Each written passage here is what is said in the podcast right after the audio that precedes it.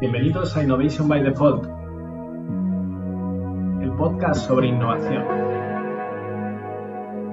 En cada capítulo compartiremos con todos vosotros las técnicas y herramientas más innovadoras en lo que a desarrollo de servicios y productos digitales se refiere.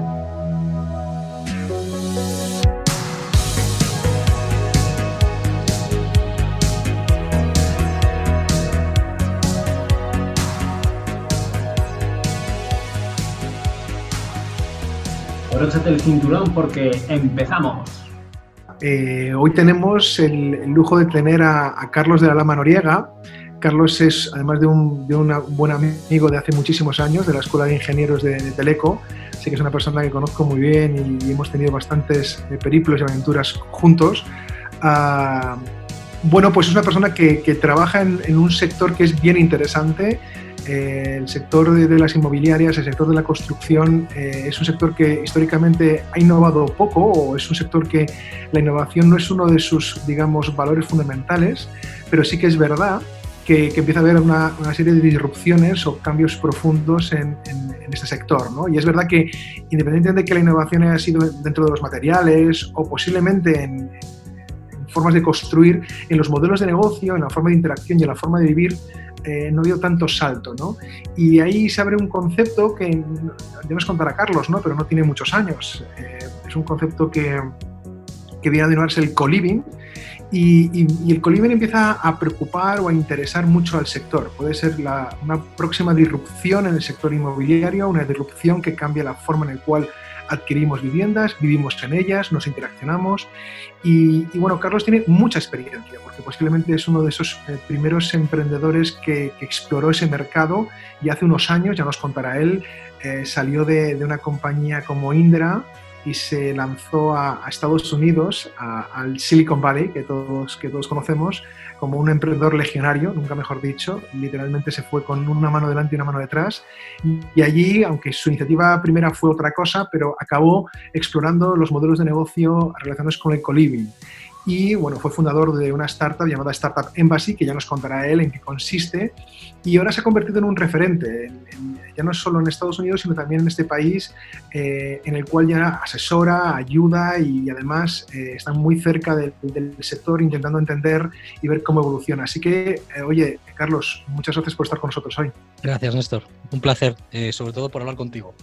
Y nada, eh, también tenemos, como sabéis, a Alex, Javi y Lucía con nosotros en, este podcast. Y, bueno, yo creo que tenemos que, empezar eh, eh, hablando, Carlos, y voy a dejarme que haga yo la primera pregunta y después ya paso la, vez a, mis compañeros. Pero bueno, ¿qué es Startup Embassy y cómo surgió? A ver si nos lo puedes contar así de una forma más o menos concisa.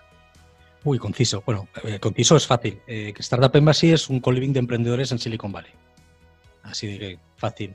Eh, luego el tema es cómo surgió y esas otras cosas. Me hace gracia, haciendo un pequeño inciso por la, introducción que has hecho, que ahora resulta que estoy en el sector inmobiliario.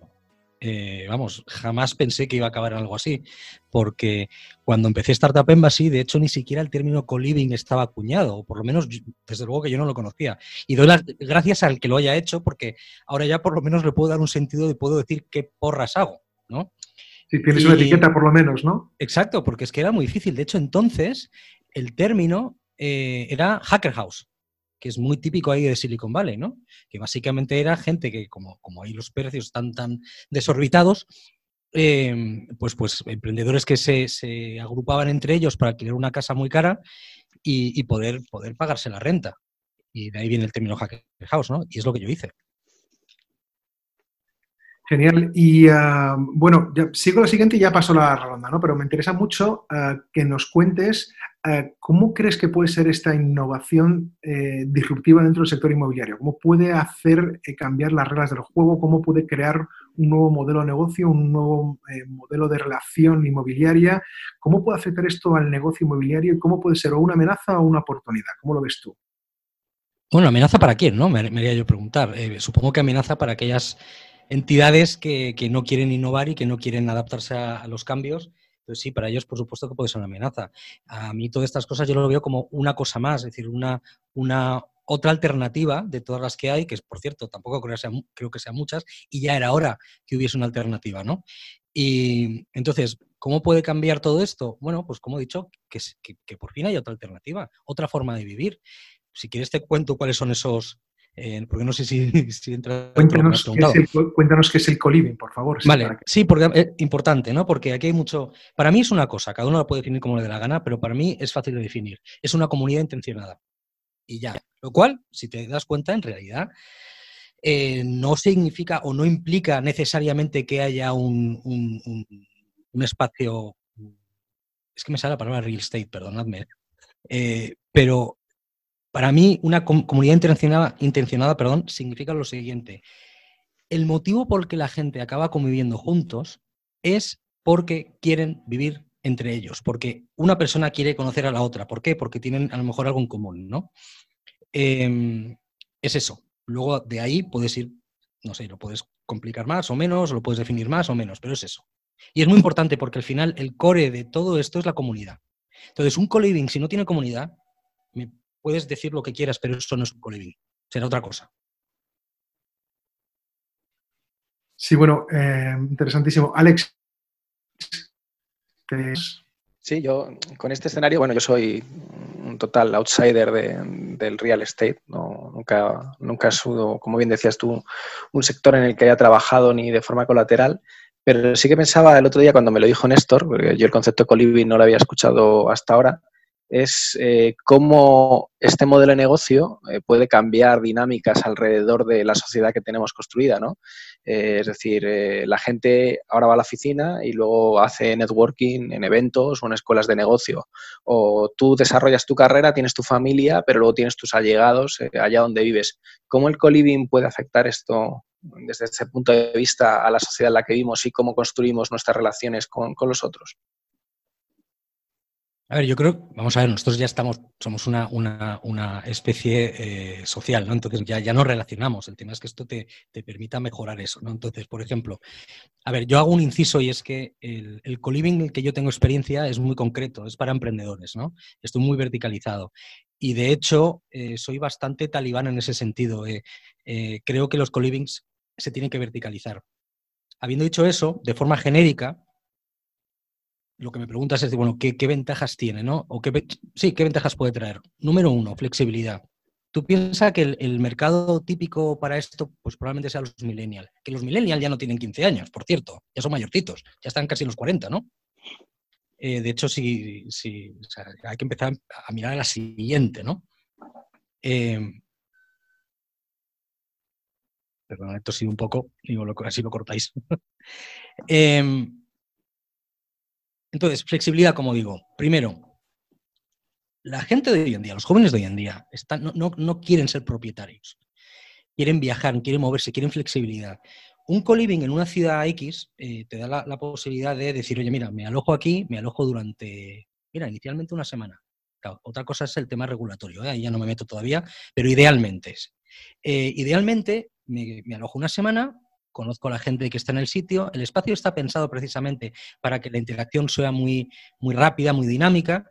Como además, en teoría, si está verticalizado, como yo creo que se debería hacer, eh, hay un filtro, por lo tanto, garantizas en cierta forma que las personas que entran tienen un perfil parecido, de mentalidad, ¿eh? ojito, porque sigue teniendo haber que, diversidad, eh, que haber diversidad y eso es otro tema. Pero bueno, tú entras y entonces tienes una muy alta probabilidad de que la gente con la que estás compartiendo el espacio, pues, pues te apetezca conocer, ¿no? En una semana, pues dices, oye, mira, pues me ha gustado, me quedo un mes, dos meses, tres meses. no tengo que, que, atarme un contrato a largo plazo, no tengo, si viajo, por cierto, me puedo ir, luego volver y mientras tanto no estoy pagando doblemente la renta. Eh, luego, si la ciudad está me gusta, me quedo, si no me muevo a otra ciudad. Y si me gusta esa ciudad, a lo mejor, pues mira, el siguiente paso es compartir piso, pero comparto piso con gente que ya he conocido. No, no, no me la estoy jugando, es gente con la que ya he convivido un mes, dos meses, ¿no? ¿Esto quién es? Eh, es el Alexa de alguien que ha saltado. No sé si es el mío. ¿Lo habéis oído? No, no. No, ah, no, Bueno, perdonadme, perdonadme. Es que ha soltado por ahí algo Alexa y, y la acabo de volver a mencionar y vuelvo a decirme algo raro. Bueno, entonces, no sé, e, eso es básicamente lo, más eh, rápido que puedo decir de en qué puede cambiar todo esto. ¿no? Yo creo que esta, estos millennials necesitan otra forma de, vivir. No digo que sea la única. Y bueno, básicamente es eso, flexibilidad, poder moverse, no depender de nada, no tener que, que bueno, pues que, es el propietario de nada hasta que realmente no lo necesiten, ¿no? Carlos, y otra pregunta, yendo un poco más allá de, esta parte de verticalizar para, emprendedores, imagina que esto del, del co-living pues, eh, va más allá de, ese nicho, se extiende. ¿Crees que puede tener un impacto real en, el mundo inmobiliario, ¿no? en las promotoras que, hay actualmente? ¿Podría cambiar la gente la forma de vivir que, afectase al sector y se tuviese que transformar y empezar a hacer las cosas de, de otro modo? A ver, yo creo que sí, por una sencilla razón. La oferta que hay ahora mismo, y perdóname la palabra, es un coñazo para esta gente. ¿eh? Eh, porque ¿qué oferta hay ahora mismo? Alquiler, compra.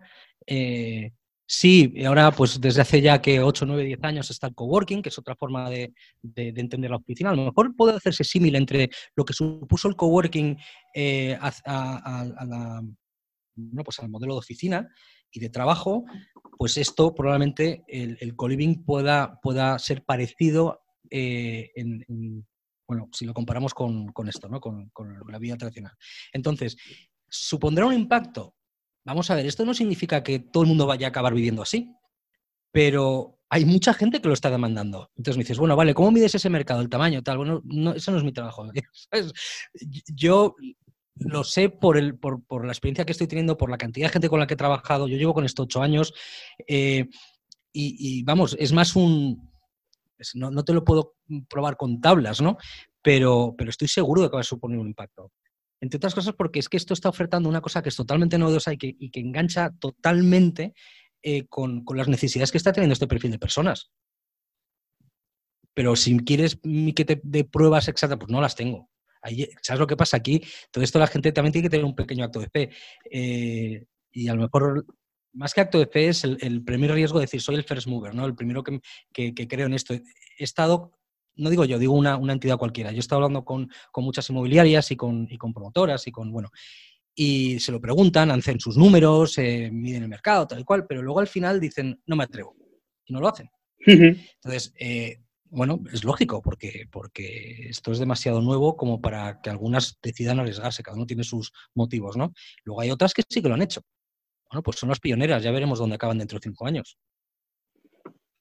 Carlos, y saliendo un poco del, me estoy saliendo un poco del, mero co-living, pero cuando hablabas em, con todo el tema de las expectativas que, hay con esto, eh, me ha hecho acordarme con las expectativas que ha habido respecto al, al coworking, con el caso de, WeWork en, en, en particular, ¿cuál es tu, opinión sobre esto? ¿Realmente se, ha sobrevalorado? El, cambio es algo que, va a ocurrir pero en otro plazo? ¿Cuál es tu, visión como alguien que está dentro de, este paso anterior al co-living que es el coworking?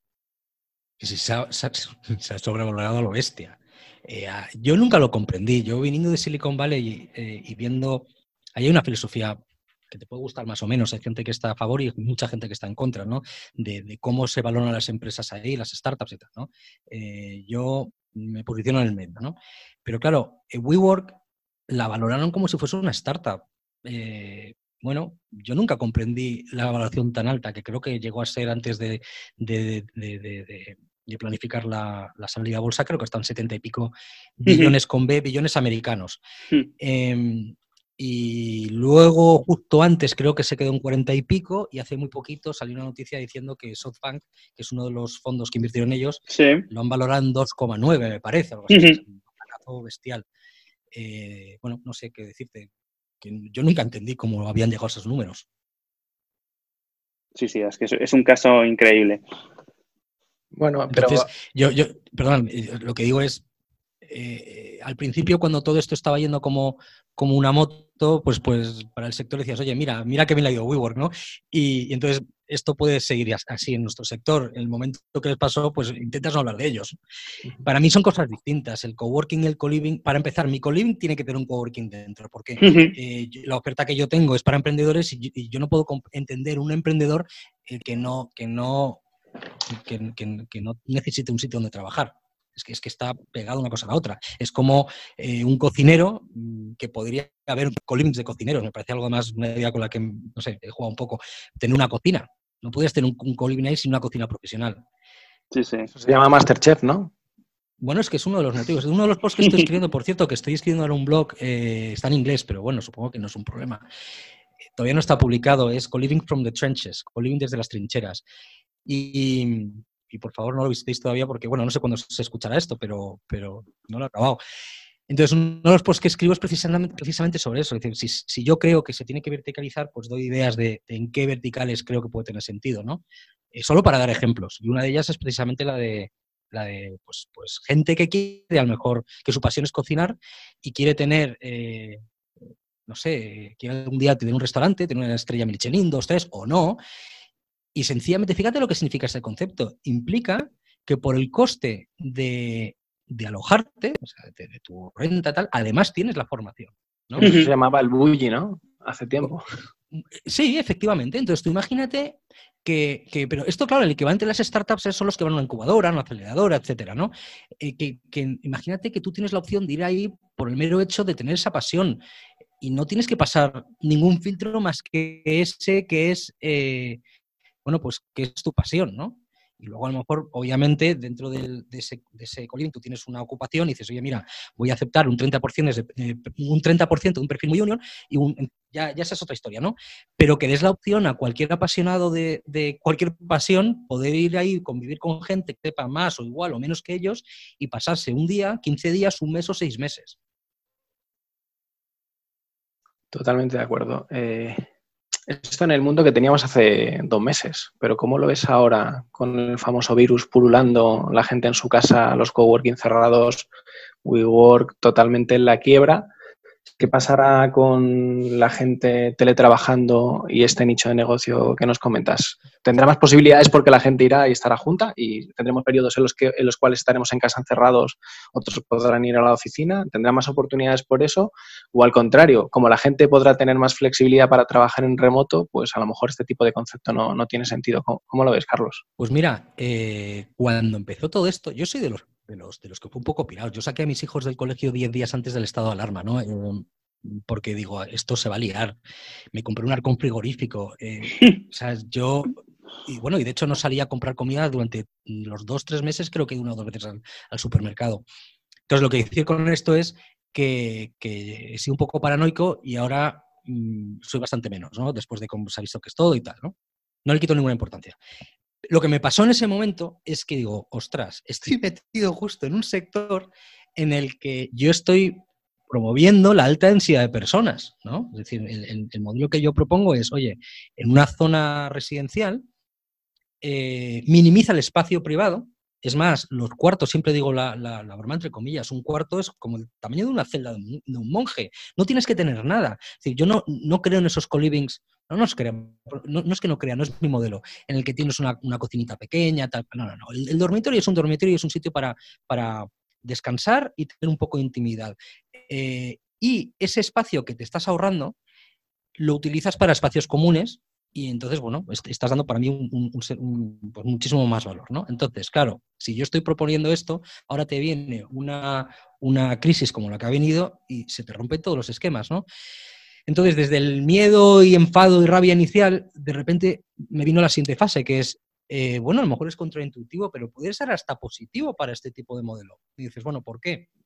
Bueno, porque hay mucha gente que se ha dado cuenta después de estos dos, tres meses encerrados que no quieren vivir así. ¿Sabes? Eh, yo el primero, ¿eh? Claro, yo soy una persona con 45 años, tengo mujer e hijos, tengo una familia, y yo no voy a vivir de esta forma, pero también puede haber otros modelos de co-living para este tipo de familias, ¿no? Que esa es otra historia. Eh, tú imagínate si yo tuviese un perfil un poco más joven, eh, de 25 años algo así, oye, ojalá me hubiera pillado esto en, no sé, en un espacio de 2.000 metros cuadrados en los que 1.500 o 1.200 metros son comunes si un protocolo se hubiese establecido mm, al principio. Es decir, el problema que creo que hemos tenido es que como esto nos ha pillado todas de nuevo, nadie sabía cómo actuar, pero en el momento en que se establezcan ciertos protocolos, eh, yo creo que esto es resoluble. El problema es que todo esto nos ha pillado a todos muy de sopetón y muy, muy, muy a nuevas, ¿no? Entonces, eh, yo, ya, te digo, si esto me hubiese pillado en un espacio con, con 50 personas como yo, con un protocolo bien hecho, eh, y me hubiese encerrado en 1.200 metros cuadrados comunes, pues ojalá, ¿no?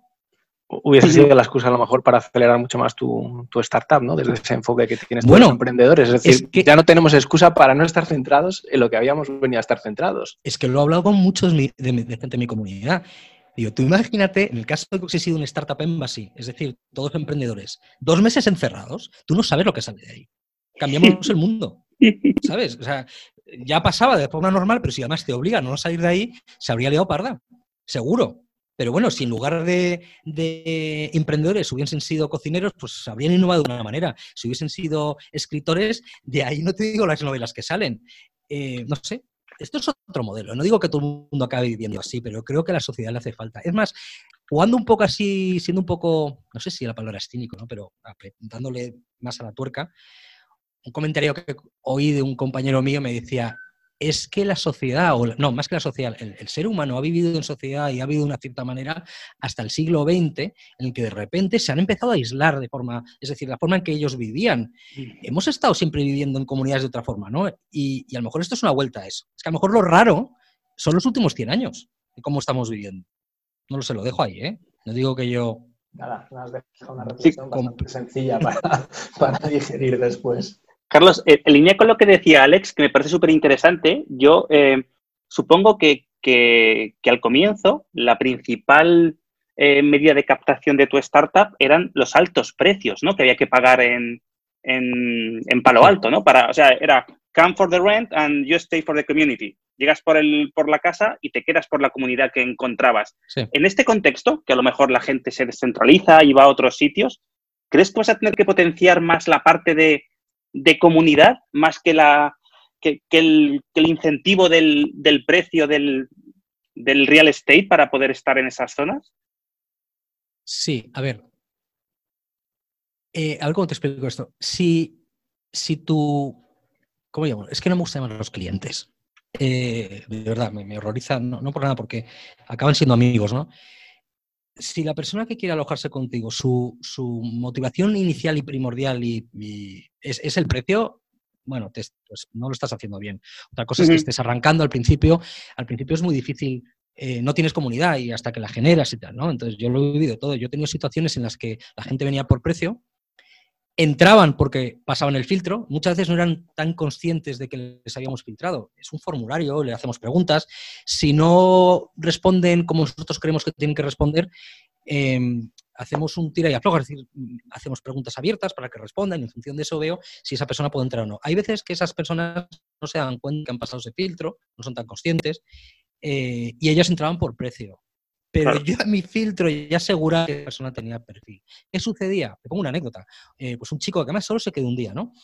Y, de hecho hay cierta, cierta, mm, bueno, ciertas preguntas que se están haciendo de por qué deberíamos aceptar solo una persona un día o no, ¿no? Bueno, pues este tío, Nima se llamaba, eh, entra, le haces todo el protocolo de entrada, presentar a la gente, eh, hablar con él, eh, que te haga el pitch de la startup y tal, ¿no? Para que se sientan cómodos con la comunidad desde el primer momento y tal.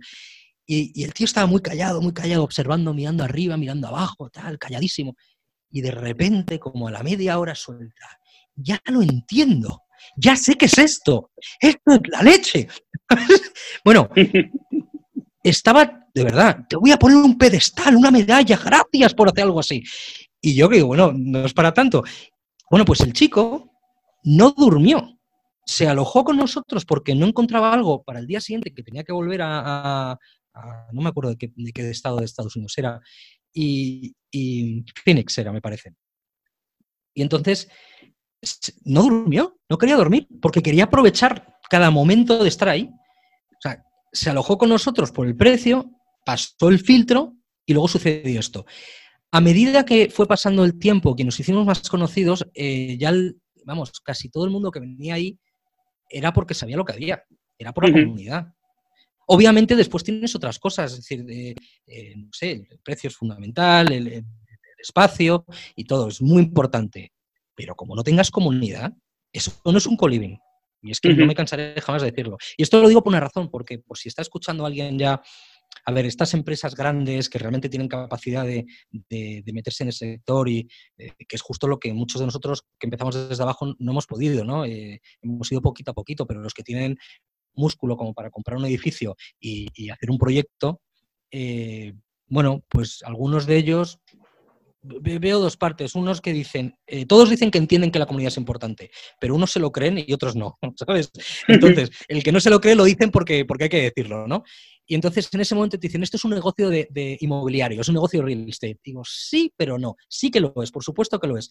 Pero si me lo estás diciendo como que es lo único, te vas a pagar un tortazo, porque entonces lo que estás haciendo es otra cosa, es compartir piso, tal. Esto es otra historia. Como no puedes garantizar una comunidad, eh, es que eso es otra cosa. Y es más, una cosa que, estoy pensando, ahora es todo muy nuevo. Em, yo creo que es relativamente fácil, entre comillas, nada es fácil, que esto funcione, ¿no? Y que tú montes algo y acabe funcionando, porque creo que hay mucha necesidad. Pero a medio plazo se saturará, como se saturó el mercado de los coworking, ¿Y dónde creéis que va a ir el, futuro cliente? O sea, si tú no tienes una comunidad de verdad, no van a quedarse contigo porque no les emociona. Es que la gente que va a un co-living está absolutamente emocionada de poder conocer gente como ellas porque se sienten como el bicho raro. Me da igual de qué perfil seas, ¿no? Entonces, a medio y largo plazo, yo creo que si no te has verticalizado y demuestras de verdad que tienes una comunidad, eh, bueno, pues perderás la, la batalla, no sé cómo llamarlo, ¿sabes? Porque la gente no te va a elegir porque no estás ofreciendo lo que realmente demandan. Entonces, cuando el approach es de arriba abajo, es decir, eh, talonazo, compro, edificio, monto, todo lo que saben hacer, ¿no? Que es decir, abrir las puertas del, sitio, pero ahora, ahora opéralo, es que no es ni un piso compartido, ni, ni, ni, ni ¿cómo se dice? Una vivienda de, de, no, no tiene nada que ver, nada que ver. hay cosas que sí, pero lo que digo, el core no. Y si no lo tienes, se nota.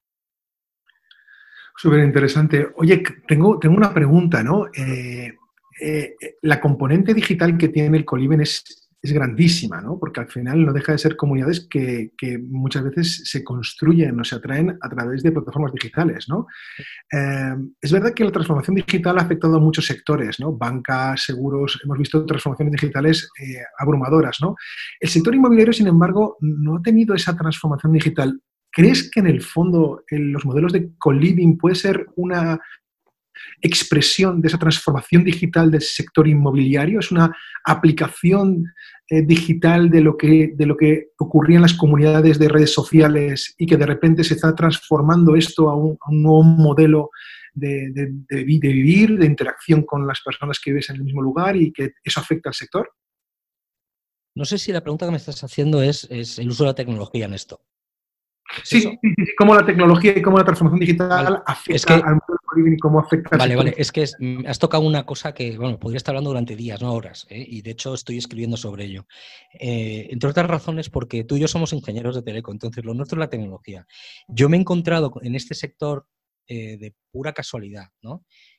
yo soy una persona que como ingeniero soy muy analítico y entonces cuando empiezo a llevar un negocio hostelería, entre comillas, no sabría ni cómo definirlo, y de repente llega un punto, me veo forzado a llevarlo a distancia, porque yo ya no podía estar... Eh, eh, era muy fácil, me, nació la, segunda hija y tuve que volver a España y entonces tenía el negocio ahí, digo, ahora como porras lo, delego, lo delego y tal. Y como ingeniero, pues acabo resolviendo los problemas con tecnología. Llevo muchos años pensando cómo poder utilizar la tecnología para ayudar en la gestión y en, bueno, en el día a día de, un co-living. Y bueno, si empiezo no paro directamente.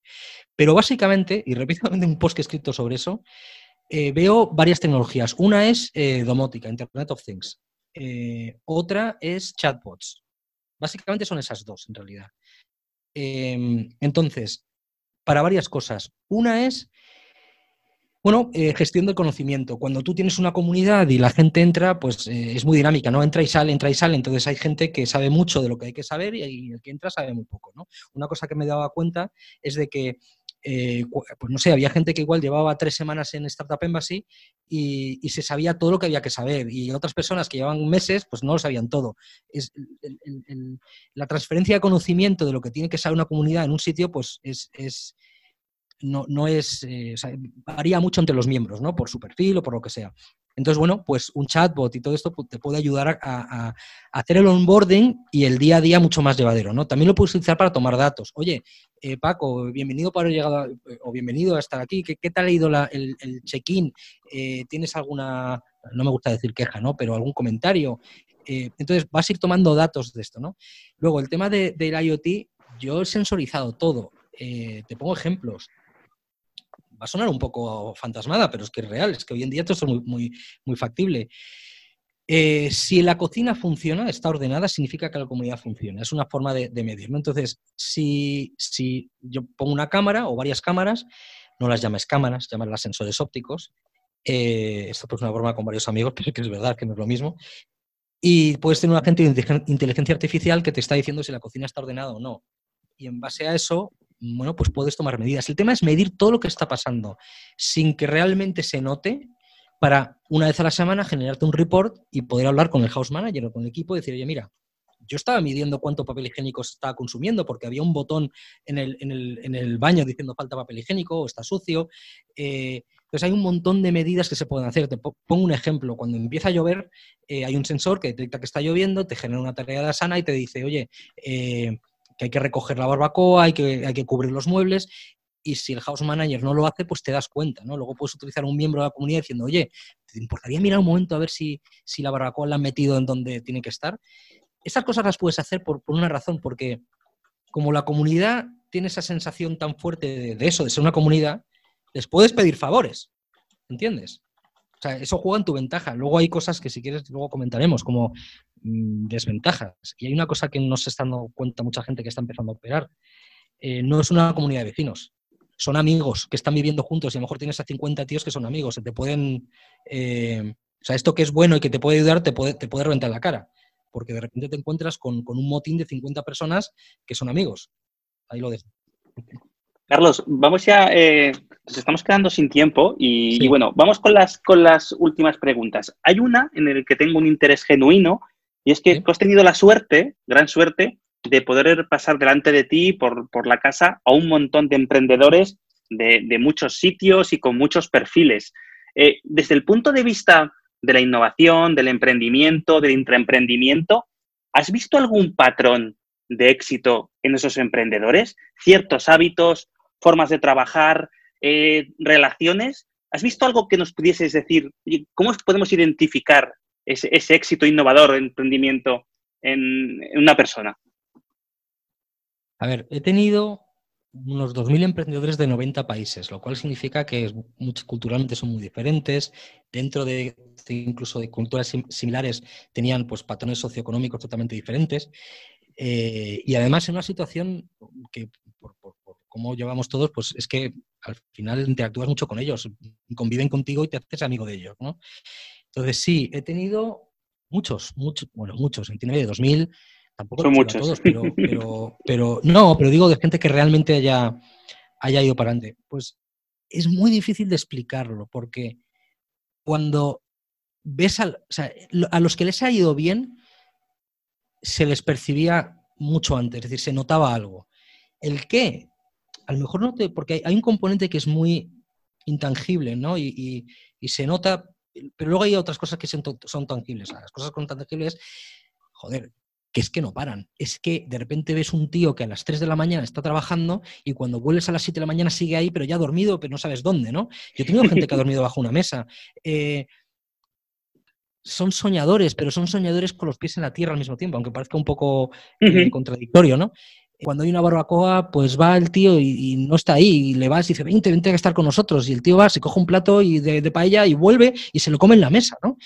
Eh, hay gente, y hay otros que no trabajaban tanto, pero aún así les ha ido bien, porque eran brillantes, pero claro, ¿qué significa ser brillante? Es que cuando convives con ellos y tienes conversaciones, esos perfiles te das cuenta. Entonces, eh, sí se, se, ve, pero no es tan fácil de explicarlo, es que hay que vivirlo. Entonces, no sé si te he respondido. Sí, sí, sí, en, cierta medida. Gracias, Carlos.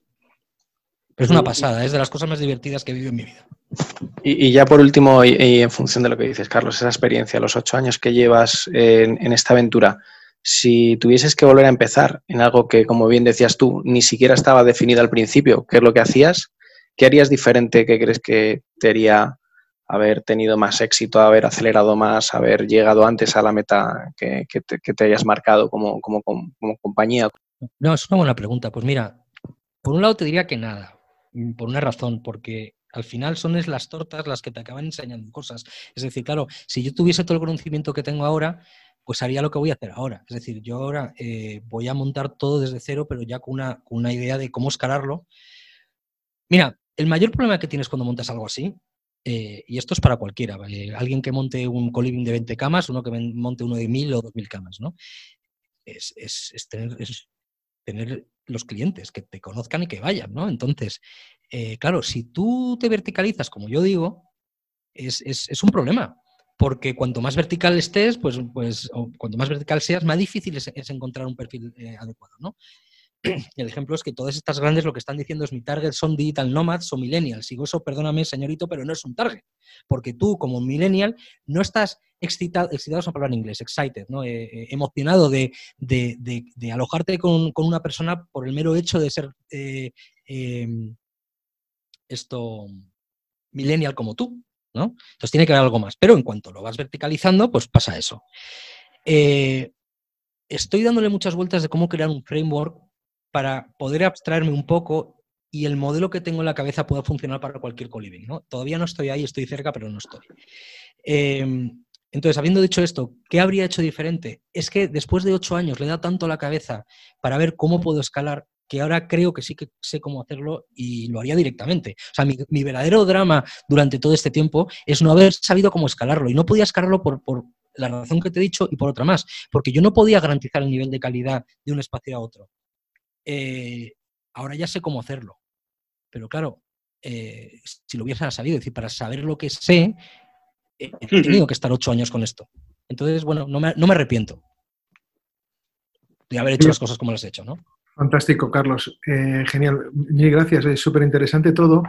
La verdad es que tenemos que, acabar ya y, nada, primero agradecerte enormemente tu tiempo, tu disponibilidad. Ha sido, vamos, ha sido hace escasamente unas, eh, iba a decir unas horas, bueno, unos días, pero vamos, que, te pedí poder venir a la entrevista. Así que primero, muchas gracias por, tu tiempo. Y, bueno, ah, me gustaría que acabaras con, dos cosas muy rápidas. Primero, eh, unos tipos de recomendaciones, redúcelo si quieres a tres, ¿no? Eh, para el sector inmobiliario, en, términos, en términos de, oye, lo que, lo que va a venir o lo que tú crees que va a venir. Así que un poco, oye, mi visión de cómo puede ser el futuro inmobiliario desde, desde el coliving es y tres recomendaciones que, que, tú puedas darnos. Y, oye, danos tus coordenadas por si, oye, hay empresas que están escuchando y que tienen interés en, en profundizar en, en el framework que planteas o en otros temas que pueden ser muy interesantes en el sector, ¿no? Bueno, coordenadas, es muy fácil, carlos arroba startupembassy.com. Eh, de hecho, si buscáis Carlos de la Lama Noriega, eh, aparece en todos lados, porque soy el único que se llama así. Y, luego el blog espero poder tenerlo pronto, en el que precisamente de lo que quiero hablar es de, de, qué anécdotas han provocado cierta implementación de procesos dentro y cómo, cómo, qué dinámicas sociales se generan entre un coliving, ¿no? Que es muy importante. Entonces, esa a lo mejor es una de las de, los, de los consejos, es decir, entender ya sé que es muy reiterativo lo que estoy diciendo, que, el coliving es una comunidad que si se plantea el coliving desde un punto de vista eh, de arriba abajo, es decir, ladrillo, edificio, sacar todo adelante y luego intentar que la comunidad vendrá y, vais mal. Y bueno, igual funciona, pero es que lo siento, eso no es un coliving. Esa es la primera. La otra es, eh, bueno, mira, la tecnología creo que es una buena eh, razón o una buena manera ahora mismo de, implementar tecnología en estas cosas. Creo que es muy importante porque es una manera de garantizar la calidad de, la comunidad dentro del espacio. ¿no? La idea es tener un, panel en el que puedas ver eh, ciertos parámetros y, saber la calidad del espacio eh, comparándolo uno con otro. Dice, oye, mira, esta casa o este edificio tiene 99 puntos sobre 100 y esta tiene tal, ¿no? entonces, que la tecnología es algo que creo que es muy importante para gestionar eso y claro, es que me estás diciendo tres cosas. Sí, de pronto también date cuenta de que, de que hay, muchos colivings diferentes. Entonces, eh, igual los consejos dependen también de, con quién estemos hablando, ¿no? Eh, pero así una tercera, mm, no lo sé, la verdad. Eh, es que pues, tendría que pensarlo. Pues nos quedamos con estas dos que son fantásticas. Así que, oye, pues nada, muchísimas gracias, eh, Carlos. Ha sido un, verdadero placer tenerte, tenerte, por aquí, escuchar tus consejos y, toda tu experiencia en el modelo de los colivings y cómo están irrumpiendo y cambiando el sector inmobiliario. Y nada, eh, gracias Javi, Alex, como siempre, todos. No sé si queréis decir algo, ¿queréis decir algo? Nada, gracias, darle gracias a, Carlos por, su tiempo y, y por lo interesante que es siempre hablar con él y, nada más por mi parte. Gracias chicos. Muchísimas Fantástico, pues nada, un fuerte abrazo, muchas gracias y hasta la próxima.